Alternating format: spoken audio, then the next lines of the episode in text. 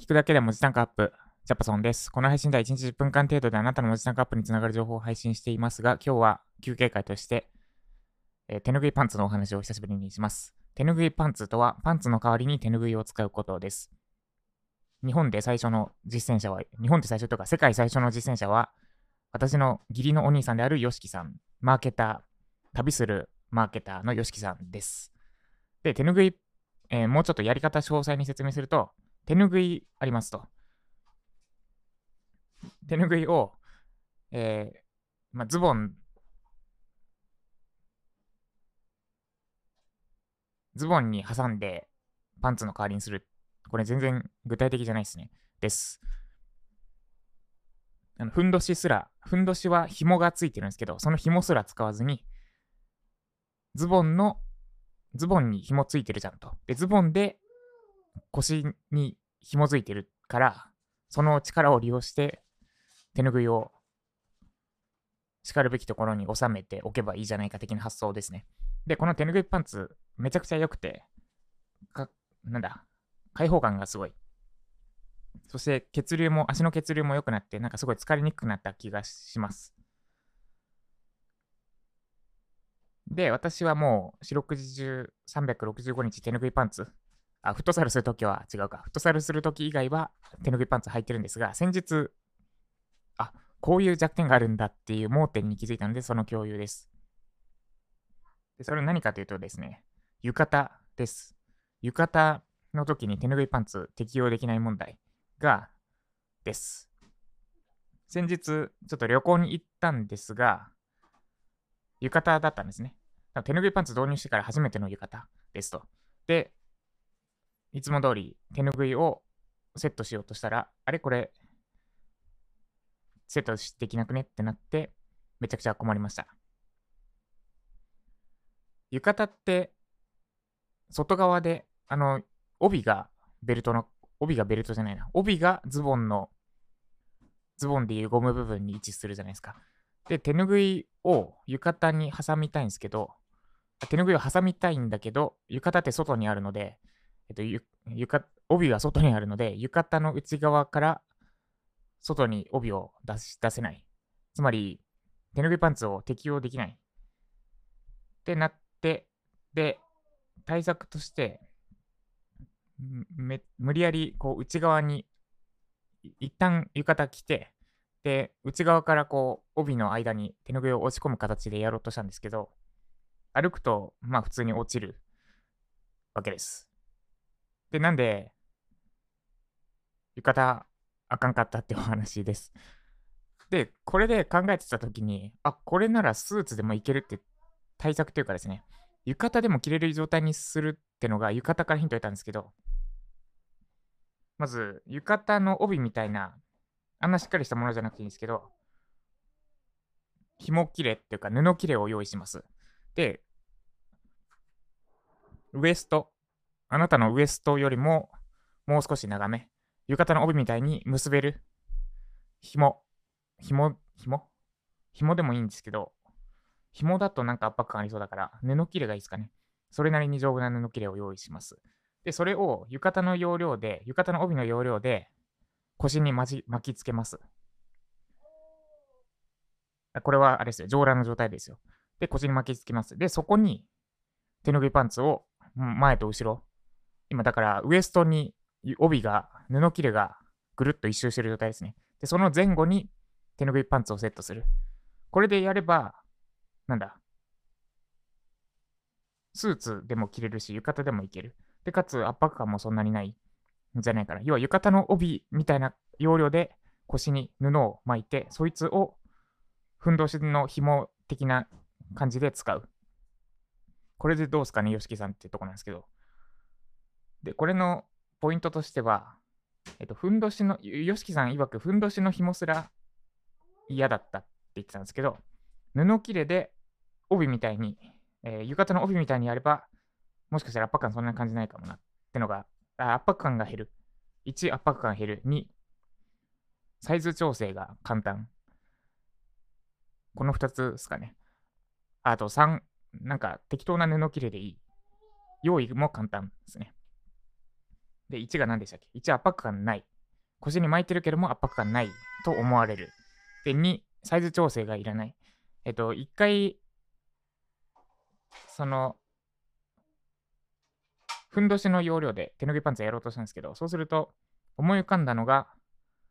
なんだ、髪、髪留めるゴム紐？あれってもともとゴムが、ゴムの紐になってるんですよね。あれを適切な長さに切って、で、結んでゴム、髪留めに使ってるみたいな。あいつをウエストのサイズに切って、で、結んでやればいいと思ったんですけど、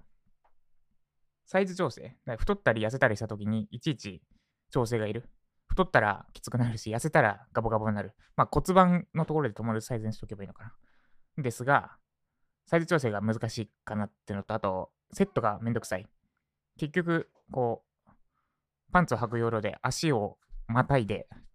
ゴムをセットしなきゃいけないので、そうサイズ調整と履くのめんどくさい問題があります。これが2つ目ですね。で、2つ、えっと、なんだっけ。サイズ調整めんどくさい問題については、布切れのを浴衣の帯の要領でやれば解決する。要は、こう、ベルトをつける要領、ベルトをつけるのとほぼ同じ感覚だから、で、かつサイズ調整についても、浴衣の帯って別に太ってようと痩せてようと、どうにかなりますよね。あの結び方であれば。なんでそれが解決しますと。で、3つ目が、用意が簡単。なんかいらなくなった T シャツとかをうまいこと着れば用意できそうな気がします。T シャツだとあれか。ちょっと長さ足んないのかな。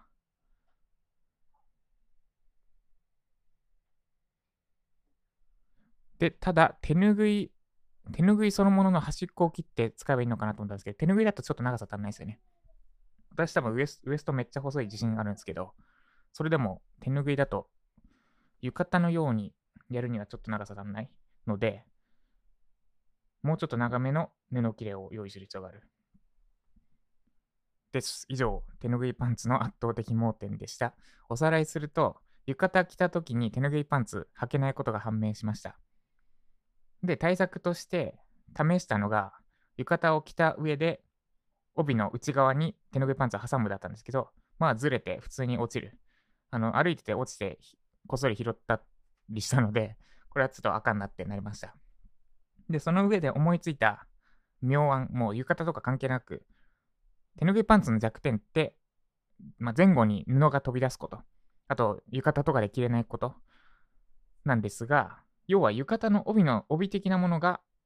腰に巻きついていればいいんじゃないかっていうのが解決策です。布切れ、えっと、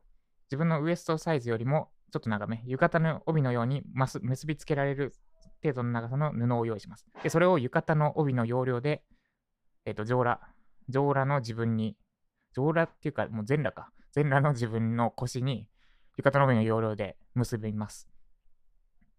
で、腰に結びついたその布に対して手ぬぐいパンツをセットします。これで、この上からスーツ着ようと、浴衣着ようと自由です。で、このやり方のメリットは3つあります。1、圧迫感がない。多分ゴム紐とかだと結局ゴム紐が体に結びつくんですが、このやり方であれば緩くもできるし、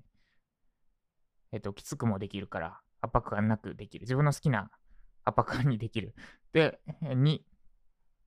サイズ調整が簡単。ゴム紐とかだと太ったり痩せたりした時に調整がいるし、履くのもめんどくさいんだけど、浴衣の帯のやり方であれば、多少の、なんだ、太、多少のウエストサイズの変更は問題ないし、履くときも履くというか、セットするときも別に足をこうまたいでやる必要がないので簡単。で、3、布、えっ、ー、と、準備が、